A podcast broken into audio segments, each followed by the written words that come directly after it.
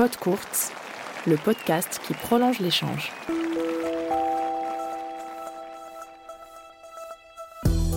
Bonjour, c'est Christophe Perron. Dans ce numéro, je vous propose une rencontre avec un homme au parcours peu commun. Avant d'être un écrivain reconnu, Denis Grozdanovic fut un grand espoir du tennis français dans les années 60. Il nous raconte son étonnante trajectoire, ses rencontres savoureuses avec les mousquetaires et son approche romantique du tennis. Denis Grozdanovic, le philosophe du tennis, bienvenue dans Pot Courte. Bonjour Denis Grozdanovic. Bonjour. Nous sommes euh, à Paris et vous l'entendez peut-être, on est dans l'ambiance parce qu'on est à côté des, des trois cours qui sont dans le- au cœur de Paris, euh, dans le jardin du Luxembourg. Et on assiste d'ailleurs à une petite leçon Une leçon de tennis, oui. Donnée moniteur. par un, un moniteur à une charmante jeune fille. Euh, vous êtes donc écrivain de plusieurs livres, dont L'art de prendre la balle au bon, publié en 2007, consacré au tennis. Et pour cause, parce que vous avez été aussi un excellent joueur de tennis, champion de France junior dans les années 60, et puis champion de France de squash, de jeu de paume. De, squash et de jeu de paume, ouais. Euh, squash, j'ai été champion de France pendant 5 ans. Même euh, j'ai eu l'honneur de, figurer dans le Guinness Book des records pendant un certain temps parce que personne n'a été 58 euh, champion de France de squash. Et puis pour ce qui est de la courte paume, qui est un, un- un jeu très confidentiel, un sport très confidentiel, hein, on n'était pas plus de 400 en France, euh, mais il faut savoir que c'est l'ancêtre direct du tennis. Et là, j'ai été le, le meilleur joueur, si on peut dire, champion de France, ça serait un grand mot, pendant une quinzaine d'années. ouais. Alors il y a le, le tennis, le squash, le, le- le jeu de paume, et puis vous jouez aussi aux échecs. J'ai l'impression que le, jeu a une place euh, Ah oui, très importante dans, votre vie. Pourquoi est-ce que c'est si important pour vous de, de jouer? Je pense que comme euh, je devais être un enfant assez angoissé, euh, né juste après la guerre, avec des, des parents et des grands-parents traumatisés par les, deux, les deux guerres, les deux grandes guerres, euh, le jeu a été une sorte de refuge pour moi.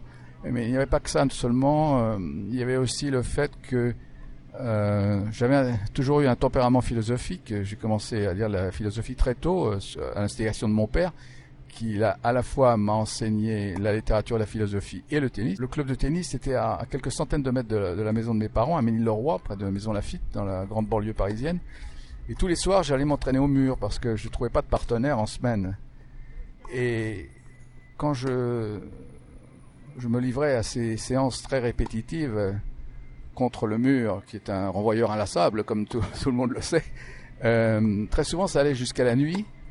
Et euh, très souvent, il y a les premières étoiles qui apparaissaient. euh, et c'est très tôt que j'avais lu dans le, philosophe latin Lucrèce, euh, regarde les étoiles comme si tu tournais avec elles. Et pour moi, il y avait cette petite planète blanche, parce qu'elles étaient blanches les balles de tennis à mon époque, que je faisais circuler entre ma raquette et le mur.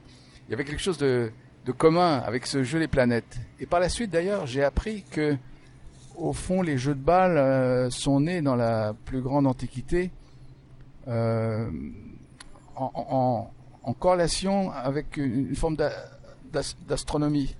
C'est-à-dire, on, on considérait que si on arrivait à maîtriser ces petites, cette petite planète euh, euh, bondissante, on pouvait mieux maîtriser son destin.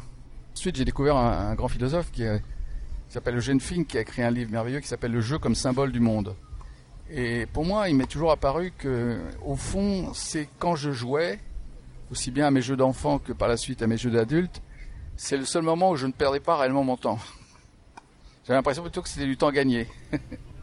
Actuellement, comment vous l'assouvissez cette passion pour le jeu? Est-ce que vous jouez toujours au, au tennis, au sport de Bah, raquette j'ai arrêté de jouer au tennis il y a 5 ans maintenant. J'ai pas touché une raquette depuis 5 ans du fait d'une arthrose des hanches carabinée euh, qui est due euh, à, à mon, mes excès sportifs.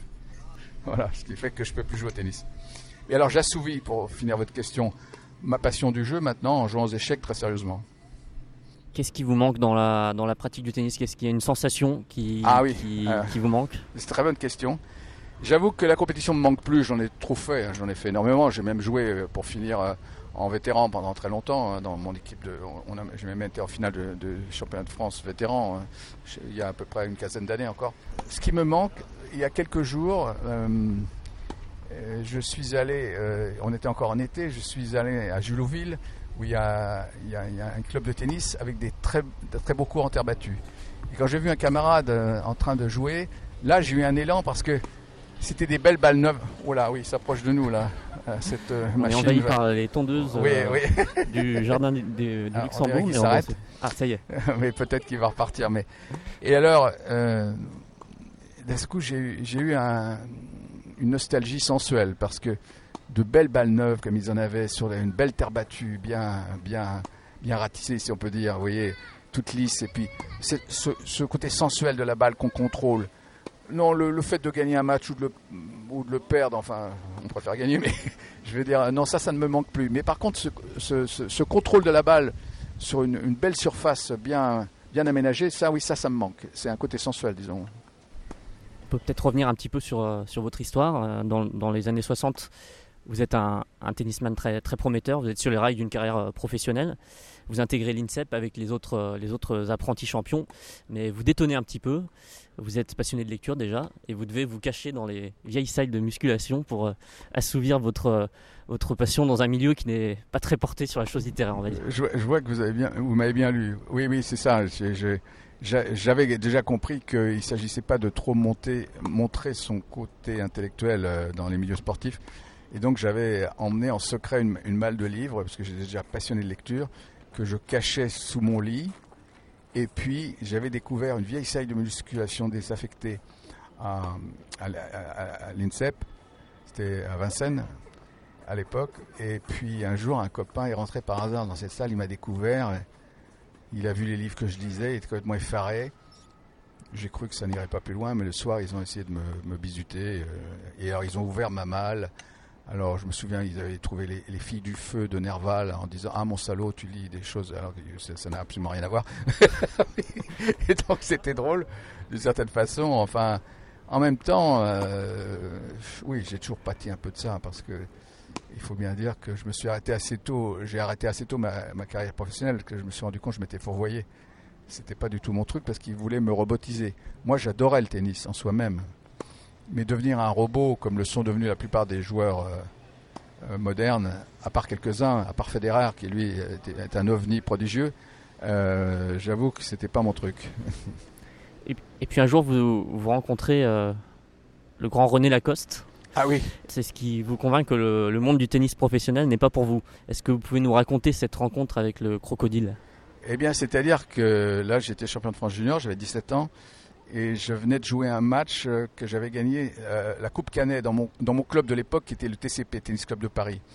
Euh, il y avait six cours en bois. J'adorais d'ailleurs cette surface. Ça allait pas si vite que ça, parce que la peinture était bien, était bien, était bien faite pour ralentir un peu la balle. Et moi, j'étais un joueur de service volé, retour volé, service volé, retour volé, donc j'étais plutôt meilleur sur ce genre de surface. Et j'ai d'ailleurs changé de style une fois que j'ai joué sur terre battue, parce que j'adorais faire des amortis et des lobes. Bon, peu importe. Euh, en tout cas, euh, René Lacoste était venu assister à un de mes matchs que j'avais gagné, et ensuite il est venu dans les vestiaires. Alors, c'était un grand de ce monde. hein. Il était né une cuillère d'argent dans la bouche, comme on dit, puisqu'il était milliardaire déjà jeune. Et il est arrivé avec son majordome euh, qui lui tenait son manteau plié sur ses deux bras. Et puis le directeur du club le précédait qui m'a dit Monsieur Lacoste tient à te dire quelque chose. Et, alors il s'était approché de moi, un, petit- bonhomme très élégant, euh, qui m'a dit euh, Jeune homme, je crois que vous avez les qualités, si vous le voulez bien, pour devenir champion du monde. Et au moment où il m'a dit ça, c'est très étrange, dans ma tête, je me suis dit, il se, trompe complètement. J'ai pensé ça tout de suite. Mais je trouve, tellement charmant, tellement aimable, que par la suite, pendant très longtemps, nous avons eu des, des échanges dans le club. Alors, il, a commencé à me coacher, il me donnait des tas de principes, à la fois diététiques, à la fois euh, stratégiques, euh, euh, et, même psychiques. Mais et en plus, j'ai été l'un des premiers à tester sa fameuse raquette métallique, qui là, je dois dire, était quelque chose d'assez. J'ai jamais eu autant de plaisir que de jouer avec cette raquette, qui était une raquette d'une sensibilité incroyable. C'est-à-dire que elle était très nerveuse et en même temps très très souple. Et j'ai eu beaucoup de plaisir à jouer avec cette raquette. Ça, c'était le, plus grand bénéfice que j'ai eu euh, de ma rencontre avec Lacoste, parce que d'un autre côté, je me suis rendu compte que c'était quand même déjà un vieux monsieur et qu'il n'avait pas du tout intégré le, changement qu'avait déjà subi le tennis, euh, qui était devenu euh, déjà une affaire de performance et déjà une, affaire commerciale en, grande partie. Est-ce que vous avez des regrets par rapport à cette carrière donc, qui était amorcée, puis finalement vous n'êtes pas allé beaucoup plus loin? Est-ce que, est que vous y pensez encore parfois? J'ai regret de l'ambiance, de l'atmosphère du tennis de l'époque, euh, d'un point de vue presque esthétique. Mais d'avoir été un champion, non. Non, parce que euh, j'ai mené cette vie quand même pendant 5 ans, hein, de 17 à 22 ans. J'étais dans l'espoir dans l'équipe de, de France avant d'en devenir le désespoir, mais j'étais d'abord l'espoir euh, numéro un et j'ai mené cette vie d'hôtel en hôtel, de club en club, euh, d'autant plus qu'il n'y avait pas de tennis études, mais j'avais une dispense de l'éducation nationale qui faisait que je n'allais au lycée que le matin, je m'entraînais l'après-midi à Roland Garros. non, non, parce que j'ai trouvé que c'était une vie absurde. Parce que pour moi qui étais poète et un peu esthète, euh, vous voyez, quand vous voulez être fort au, tennis, vous pouvez pas sortir. Vous allez à Moscou, vous allez à New York, vous allez euh, partout où été, et vous pouvez pas sortir du club. Vous voyez rien de la ville, vous voyez rien de, vous rencontrez pas les habitants. Vous êtes dans le club tout le temps. Donc vous êtes, c'est un enfermement. Et moi, je l'ai vécu euh, de, façon funeste. Je veux dire. Donc ça, ne pouvait pas me correspondre. Et, et en plus, c'est toujours les mêmes chambres d'hôtel, c'est toujours les mêmes avions. Vous voyez, tout ça, ça me plaisait pas du tout. Vous avez parlé de l'esthétisme, la, question du style, elle est importante en, littérature. Elle, l'est aussi au tennis, en tout cas dans, votre conception du jeu, le, jeu doit être, doit être beau, esthétique. Ah oui, c'est pour ça que je trouve que Federer, euh, euh, d'une façon inconsciente à mon avis, euh, est, un, petit prodige parce qu'il a réussi à conserver au, au, sein de ce monde professionnel complètement maintenant frelaté euh, complètement euh, euh, dévoyé par le commerce, par, le sponsoring, par tout ce qu'on veut, par l'argent d'une façon générale, lui, il a réussi à garder son âme d'enfance. On voit qu'il est passionné comme un enfant à ses, jeux, quand il est sur le cours, quand il, fait ce qu'on appelle passer dans la zone. C'est une, dimension psychologique qui a été découverte par des psychologues américains c'est le fait d'un seul coup, moi ça m'est arrivé un certain nombre de fois dans, ma vie, mais pas autant que Federer, c'est que d'un seul coup, euh, vous passez, vous passez dans un état de dépersonnalisation profonde qui fait que vous ne faites plus qu'un avec la balle, avec le cours, avec l'adversaire. Vous savez plus qui vous êtes, mais vous jouez à la perfection. Ça peut durer un quart d'heure. Quand quelqu'un est dans cet état, moi je l'ai repéré chez certains adversaires, il faut essayer de le distraire. Il faut lui parler ou de créer un incident pour le faire sortir de cet état de transe. Et euh, Nadal, dans le livre qu'il a, a, écrit, co-écrit avec un, journaliste, que ma femme a traduit par hasard, euh, il explique que quand Federer est dans cet état, il n'y a rien à faire. C'est-à-dire qu'il réussit tout ce qu'il veut. On, le voit. Hein. Et d'ailleurs, la dernière finale de, Wimbledon, là où il a eu deux balles de match, ce qui est très étrange, c'est qu'il est dans cet état-là, juste, et deux balles de match sur son service, 45 pour lui sur son service, et là, du coup, il en sort. C'est très étrange à ce moment-là. C'est-à-dire qu'il a, dû avoir le trac ou je ne sais pas ce qui s'est passé. Il a été rejoint par l'événement.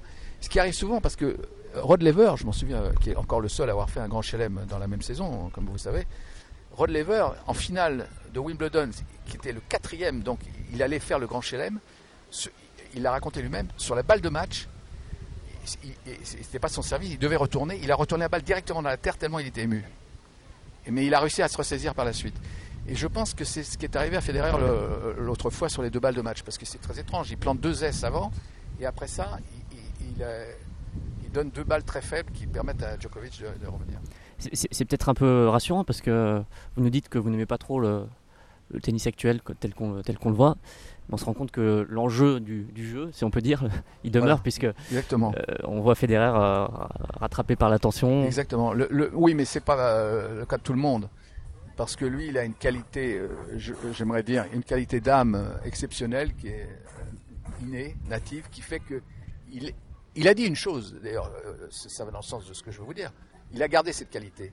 Il a dit une fois, moi j'étais en salle d'interview hein, parce que j'ai travaillé pour les journaux, pour, pour différents pour journaux, pour l'équipe, pour Libération, pour, pour le Figaro, pour, pour la Fédé, et j'avais accès même au vestiaire, aux, aux salles d'interview. Et une fois en salle d'interview, mais les journalistes n'ont pas remarqué, il a dit, je crois, il était alors le meilleur joueur du monde, il a dit, je crois que personne ne s'amuse plus que moi sur un cours de tennis. Ça, c'est quand même incroyable qu'un champion du monde dise ça. Ça veut dire qu'il a gardé ce sens du jeu. Et c'est ce qui fait sa grande qualité. Goffin aussi, le jeune belge, a, gardé cette qualité. Euh, quand on le voit jouer, on, sent qu'il jouit de, l'élégance de son jeu, d'accomplir parfaitement euh, ses gestes. Qu'est-ce que vous pensez de l'évolution euh, technique du jeu À cause du, matériel et puis de, bien d'autres choses, les, gestes ont changé? C'est beaucoup moins élégant. Certainement plus efficace, c'est sûr, parce que maintenant, vous savez, le monde ambiant a déteint sur, sur tous les sports, c'est-à-dire que c'est rentabilité, efficacité. Et euh, le lift, par exemple, le grand philosophe Deleuze l'a dit, hein, le, le jeu à plat, c'est le jeu aristocratique, le jeu lifté, c'est le jeu populaire. Et en fait, euh, le jeu lifté est fait pour bloquer surtout l'adversaire. Et en fait, ce qui, est assez amusant, c'est alors pendant à peu près, maintenant c'est un peu changé, mais moi pendant une vingtaine d'années, vraiment, euh, le spectacle du tennis, c'était un long tunnel. Euh, les années Borg, Villas et, tous les autres, c'était à, regarder, c'était très ennuyeux. Parce qu'en plus, la balle va moins vite. Une balle liftée va moins vite qu'une balle à plat.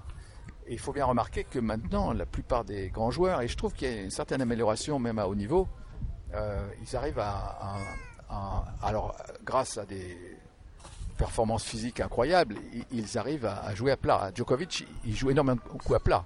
Tim, il joue beaucoup de, coups à plat. Euh, Medvedev qui est euh, oui Medvedev aussi joue extrêmement à plat. il joue à plat même Kyrgios il joue beaucoup de coups à plat quand il veut et donc euh, il y, a eu, une période de tennis très ennuyeuse qui a un peu cessé. L'ennui maintenant, à mon avis, c'est qu'il euh, il joue trop de matchs. Donc euh, ça devient un petit peu répétitif, disons. Quel regard portez-vous sur cette nouvelle génération? On a parlé de Kyrgios, de Medvedev. Il y a quand même de, belles oppositions de style. Il y a des joueurs intéressants. Oui, il y a un renouvellement qui est assez intéressant. L'ennui, c'est tout ce qui va autour. Quoi. Je veux dire, les tenues, enfin pour moi les, tenues, je trouve ça épouvantable, euh, d'une laideur effrayante. Le premier qui a commencé c'est Nadal, que je respecte tout à fait, hein, parce que en plus c'est un joueur extrêmement fair-play. Hein. Euh, on peut dire que Nadal et, Federer, euh, en, cela, sont assez admirables parce que c'est deux joueurs d'un très grand fair-play.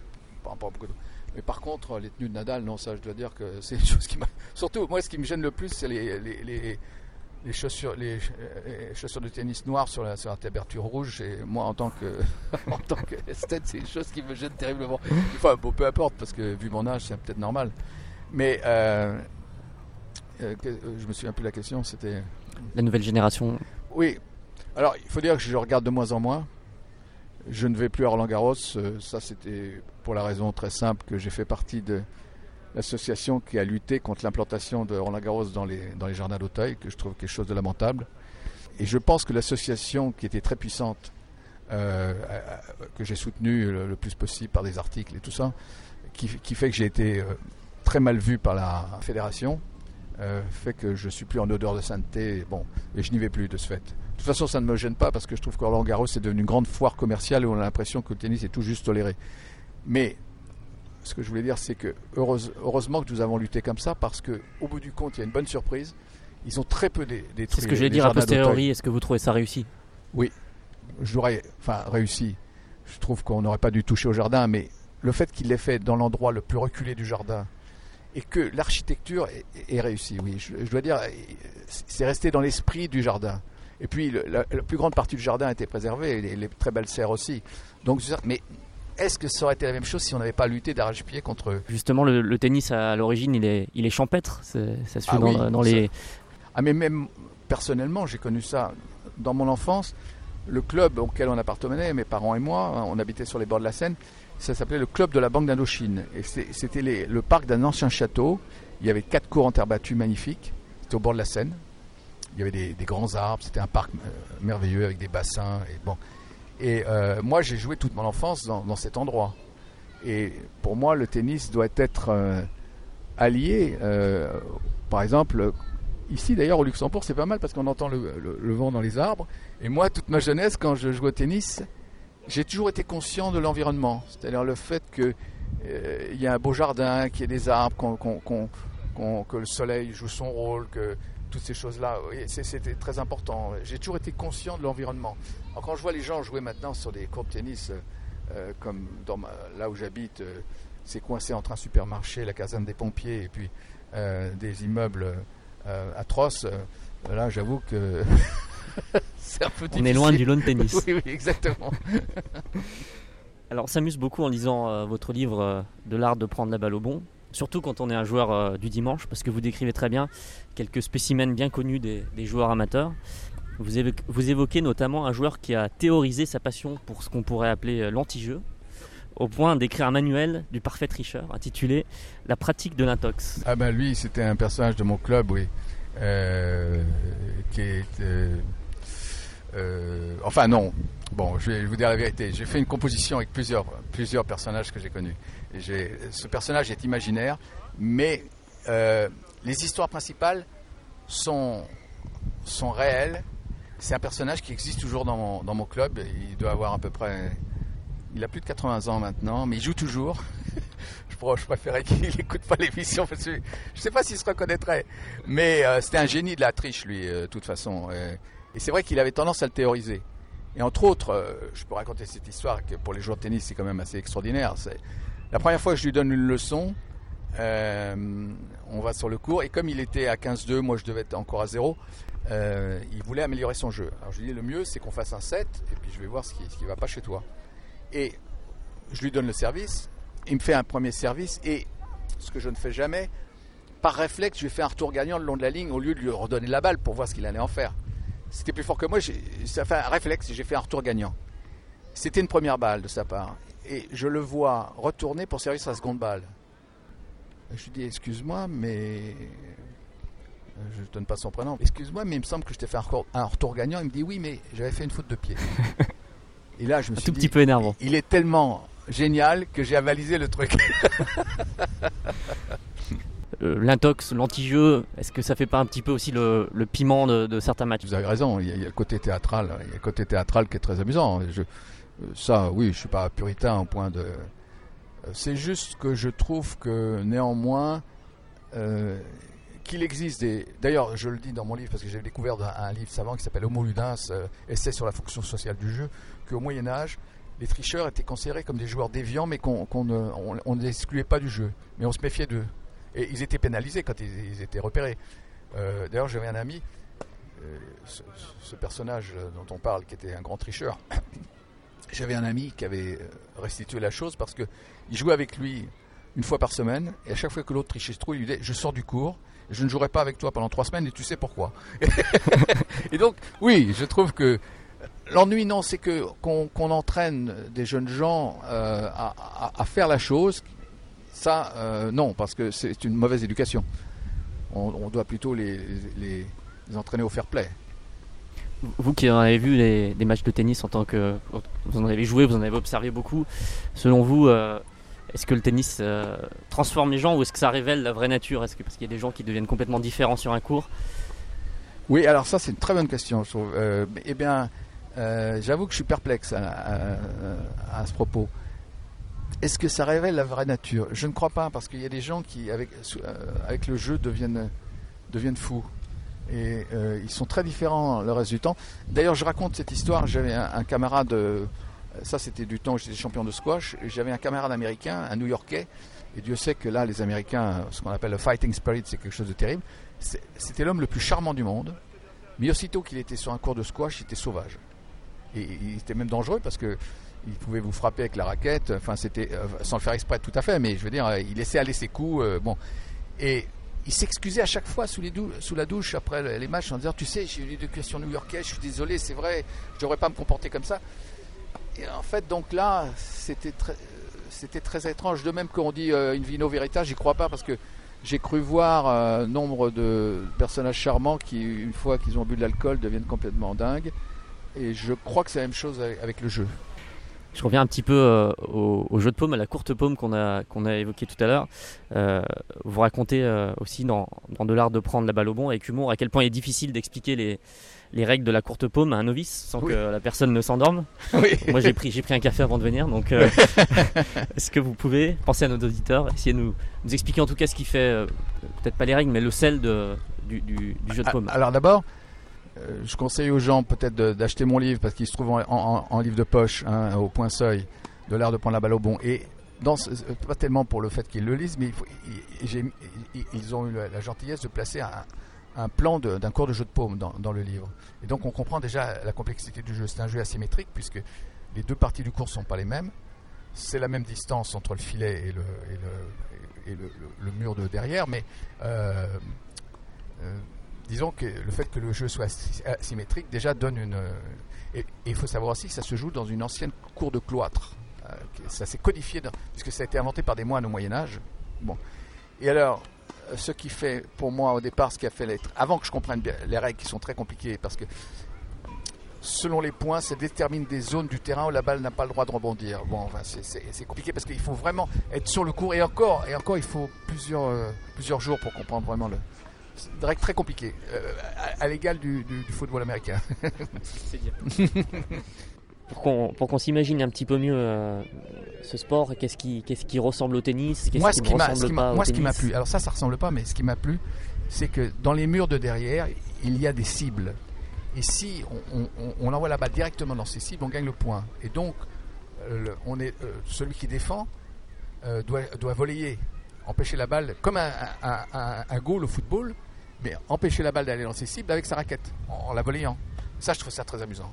Et ça m'a toujours plu. Alors, à la fois, on peut, on peut gagner le, le, point en faisant rebondir la balle deux fois dans, dans une zone permise, euh, où, là, on gagne le point si la balle rebondit deux fois par terre. Mais on, on peut gagner le point en envoyant la balle dans ses cibles et on peut aussi envoyer la balle dans ses cibles par rebond sur un mur de côté, comme au squash. Et ça, c'est très amusant parce que ça donne lieu à des, à des, tactiques et des stratégies très complexes. Et ce qui fait qu'on peut, on peut se maintenir très tard au, à la courte paume. Grands le dernier grand champion du monde s'appelait Ed Schubaster. Il, a été champion du monde jusqu'à l'âge de 60 ans. Et moi, à l'âge de 56 ans, j'ai encore battu le champion de France de l'époque. J'étais moins fort, j'avais perdu mon titre, mais je l'ai encore battu en, simplement parce que j'ai joué sur mon cours à Paris et que, que à ce jeu-là, on peut anticiper énormément parce qu'on sait ce que va faire la balle selon les différents rebonds. Et donc, euh, je courais moins vite que lui, mais j'anticipais mieux. Les échanges sont longs? Ah, ça peut être très long, oui. Donc il y a une dimension physique aussi quand même. Ah, euh, c'est même parfois plus physique que le tennis. À, à haut niveau, c'est plus physique que le tennis parce que la balle va plus vite par terre, elle glisse énormément. C'est une balle artisanale hein, et, qui est fabriquée dans chaque club, elle est un peu différente. C'est le pommier de chaque club qui c'est une un, un, noyau, un, noyau de liège entouré de, de, ficelles, entouré de beaux de coton, entouré encore de ficelles et de chiffons, cousu à la main. D'ailleurs, vous voyez, la, la, balle de tennis a gardé euh, la couture. C'est l'ancienne couture. Hein, euh, c'était deux, deux empiècements qu'on qu qu cousait ensemble autour de ce, ce noyau dont, dont j'ai parlé. Et donc la balle sur, sur ce qu'on appelle le carreau, d'où l'expression française d'ailleurs, rester sur le carreau, ça veut dire avoir perdu, perdu le point. On, on se trouve tout bête, on reste sur le carreau, puisque la, la, balle vous est passée hors de portée. Et donc c'est un jeu. Alors chaque année, il y a, il y a des, des, des, championnats du monde ici à, à, à Paris. Euh, 74 terres rue Lauriston. Ça existe toujours, c'est un très beau club, il faut aller voir ça une fois dans sa vie, parce que pour les amateurs de tennis, parce que voir à quel point l'expression aussi épater la galerie, épater la galerie vient, vient, du jeu de paume parce que c'est il y a, il y a une, une, sorte de c'était l'ancien promeneur du cloître euh, dans lequel les, spectateurs peuvent se masser et là quand on fait à beaucoup on épate la galerie c'est-à-dire les spectateurs qui sont sur le côté. Est-ce que vous euh, rêvez encore parfois de, de tennis? Ah ça c'est une très bonne question oui. Alors oui, absolument ça, ah oui très souvent euh, très souvent et c'est assez étrange parce que sans doute ça c'est dû à a un côté psychanalytique, c'est que très souvent je suis en train de jouer au tennis contre un adversaire qui je trouve nettement moins bon que moi, mais mes coups ne partent pas et je comprends pas pourquoi. Vous savez comme c'est ces, ces rêves d'impuissance, on veut courir, on n'y arrive pas. Et puis très souvent je m'aperçois qu'on joue avec des paquets d'herbes. Et je me dis, mais c'est pas, pas possible. Comment ça se fait qu'on joue avec des. Je pourrais jamais arriver à, à contrôler ces paquets d'herbes? je sais pas ce que ça veut dire d'un point de vue psychanalytique, mais je sens Un que c'est pas bon. avec le gazon, peut-être. bon, pour terminer cet entretien, je vous propose, euh, puisqu'on parlait des rêves, un petit exercice de visualisation. Je vous propose de, de nous décrire euh, comme ça le, le cours de, de, vos rêves. Il peut exister, vous pouvez l'imaginer. Et euh, puisqu'on nage en plein rêve, vous pouvez aussi choisir un adversaire de l'autre côté du filet. Alors ça, c'est un, un, texte que j'ai écrit mais que j'ai pas encore publié. Euh, comment, comment, ça, comment je l'ai intitulé? Donc je vais raconter l'histoire. J'étais champion de France junior, je jouais dans mon club au TCP où il y avait un, magnifique cours central euh, entouré d'arbres. Et j'étais ce, matin-là en train de m'entraîner avec un saut de balle tout seul au service. Et juste à côté, parce qu'il y avait à côté du central, il y avait un cours annexe en terre battue. Et sont venus. À, l'époque, il n'y avait, pas, encore. c'était pas avant l'ère européenne. Il y avait encore ce qu'on appelle les tournées crameurs. C'était les 20 meilleurs joueurs du monde qui ne cessaient de jouer entre eux. C'est le plus beau match que j'ai jamais vu parce qu'ils se connaissaient. Et donc, c'était devenu une sorte de chorégraphie. Et puis, il y avait le plus beau joueur que j'ai jamais vu de ma vie qui s'appelait Poncho González. Cela dit, c'est pas lui qui est arrivé ce matin-là. C'était il y avait le numéro 1 de l'époque, numéro 1 mondial, qui est resté ensuite à l'européenne, hein, qui était Ken Roswell. Quand même arrivé en, finale de, Wimbledon à 40 ans, il a perdu contre Jimmy Connors, mais à 40 ans en finale de Wimbledon, hein, après avoir été le meilleur professionnel des tournées Kramer pendant, pendant une dizaine d'années. Lui est arrivé avec Pancho Segura, qui était un, joueur équatorien absolument extraordinaire. Il y avait son, son ami Lewis Ode. Et le troisième, le quatrième, euh, autant que je me souvienne, était un, joueur euh, péruvien euh, naturalisé américain qui s'appelait Olmedo, qui était un joueur prodigieux. Et ils ont commencé à, faire un, double d'entraînement sur le cours d'à côté. Alors moi je me suis arrêté, j'ai commencé à regarder. Et puis le directeur de mon club était là. Et de loin, il, m'a désigné en disant que j'étais champion de France junior de l'époque. Alors ils m'ont fait un petit salut.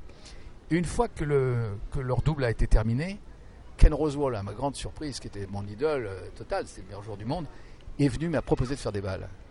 Alors là, mon cœur n'a fait qu'un bond et on a commencé à jouer l'un contre l'autre, euh, en, oui, faire des, rallyes, revers, revers, coup droit, coup droit.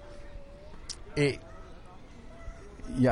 j'ai souvent parlé de ça au tennis, il y a un effet de mimétisme qui joue d'ailleurs, vous savez, quand on, quand on va regarder des, des grands joueurs, si on a la chance de pouvoir jouer euh, dans la demi-heure suivante après avoir regardé, notre niveau est hissé de, 3-4 niveaux au-dessus de notre niveau habituel par mimétisme. Mais ça ne dure qu'à peu près 3 quarts d'heure. Malheureusement. Oui, ça dure que 3 quarts d'heure. Oui, mais si, on le fait très souvent, au bout d'un moment, on intègre. Et là, en tout cas, pendant ce. On a joué une demi-heure ensemble, on a fait des balles, et j'ai joué à un niveau. Il m'a aspiré dans son mimétisme, m'a inspiré dans son jeu. Et euh, en plus, oui, euh, on se renvoyait la balle et c'était un peu comme si, euh, c'est comme, oui, de, une marionnette à fil, comme s'il avait téléguidé mes gestes. J'ai joué le meilleur tennis de ma vie. Et ça, ah oui, c'est ça. D'ailleurs, mon texte, je l'ai un tennis de rêve, parce qu'au fond, c'était une sorte de rêve, mais vécu, un rêve éveillé. Vous l'avez réalisé. Si, si, vous écoutez ce podcast, vous devez, vous devez aimer le tennis. Alors, on ne saurait trop vous conseiller la lecture de, l'art de prendre la balle au bon. Et puis si vous aimez la lecture, les mots et les idées, tous les autres ouvrages de Denis Grosdanovic, comme le dernier en date, Dandy et excentrique, aux éditions Grasset. Alors, je tiens à signaler quand même que dans des excentriques, euh, sous-titre c'est Les vertiges de la singularité, vient de, on vient de me décerner le prix Saint-Simon. Félicitations Denis. Merci. et merci beaucoup surtout pour cet entretien. Merci. Ben, c'est à vous, je vous remercie.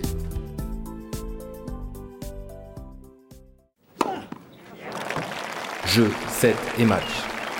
C'était Pod Courte, le podcast qui prolonge l'échange.